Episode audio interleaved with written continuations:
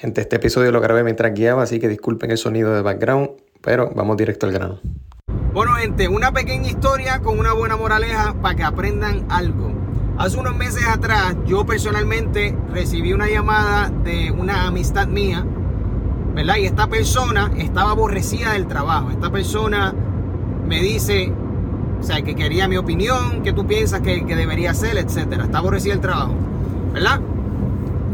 Pues yo le digo a esta persona, le aconsejo que si ya esa persona está bien en cuestiones de que tiene par de, par de dinero ahorrado, que se tire la misión de renunciar al trabajo porque algo va a aparecer. O sea, uno tiene que, que, que brincar, ¿verdad? Para que el paracaídas abra, primero hay que tirarse. Uno no puede abrir el paracaídas sin haberse tirado primero, ¿verdad? Tú tienes que tirarte del avión primero y entonces cuando vayas bajando por abajo, abres el paracaídas y ahí llega la gloria, ¿me entiendes? Porque si uno abre el paracaídas en el avión, no vas para ningún lado, te vas a matar. So, anyway, yo le digo a esta persona, pues mira, eh, renuncia al trabajo, olvídate de eso. El peor de los escenarios es que pues perdiste algo que tú no querías. Esta persona, varios meses después, me envía un mensaje y me dice, mira, de verdad que fue la mejor decisión que yo he tomado en mi vida. Me va mucho más cabrón ahora. Estoy ganando más dinero.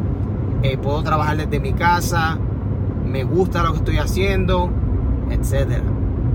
O sea, esta persona pasó de tener ansiedad, de sentirse estancado, pasó de, de, de de sentirse que no iba para ningún lado, o sea, sin dirección.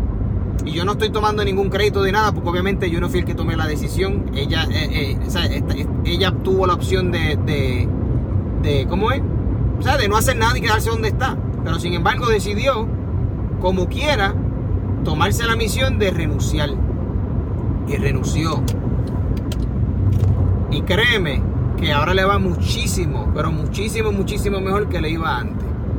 So, la moraleja de esto es, mi gente, el mismo consejo. Yo sé que tal vez tú estás pasando por eso. Quién sabe, ¿verdad? Por eso es que yo hago este tipo de videos, porque yo sé que siempre hay alguien que me puede escuchar que está pasando por eso. So, la estrategia es la siguiente. Si a ti de verdad te aborrece tu trabajo, ahorra. O sea, trabaja horas extras en tu trabajo.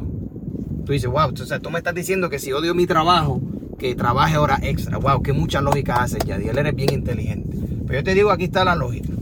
Trabaja muchas horas extras en tu trabajo, ahorra lo más que tú puedas y date una fecha. Date seis meses. Tú dices, ¿sabes qué? Para el carajo ir a McDonald's los weekends, irme a de jangueo con los panes y estar bebiendo. Mi misión de este año es ahorrar por lo menos 5 o 6 meses de ingreso y renunciar. O sea, date, date una fecha límite. Si estamos en agosto, tú dices, ¿sabes qué? Para marzo del año que viene yo tengo que estar fuera de este, de este trabajo. Y tú te lo tomas como un reto y tú vas a trabajar horas extra y tu jefe va a decir, diantre, este tipo está, está bien motivado, me encanta lo que hace. Horas extra, cosa de que tú ahorres dinero y ahorres dinero. Y si tienes que irte a lavar carro los fines de semana, vete y lava carro fines de semana. Mete, trata de hacer 100, 200, 300 dólares extra. Sigue por ahí para abajo. Y créeme que van a ser los mejores seis meses de tu vida. Porque cuando al fin tengas el dinerito guardado, tú puedes ir al trabajo y decirle al jefe, mira jefe, un placer, me voy para el carajo. ¿Me entiendes? Un placer y me voy para el carajo. ¿Y qué pasa? Te vas a sentir con miedo, que es lo normal. Te vas a sentir con miedo. Te vas a sentir como que vas a dudar si esa fue la, la, la decisión correcta. Vas a dudar si vas a poder tener un buen trabajo. Por eso es lo mismo que en el amor. Si tú te recuerdas, ¿verdad? Tal vez tú tuviste un noviecito, una noviecita en la intermedia o en la high y se dejaron.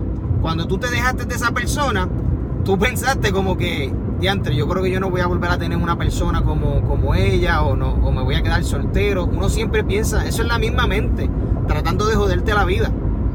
O sea, no te dejes joder la vida de tu propia mente y entiende de que van a venir muchas oportunidades mejores, pero tú tienes que estar dispuesto a dejar lo que tú no quieres.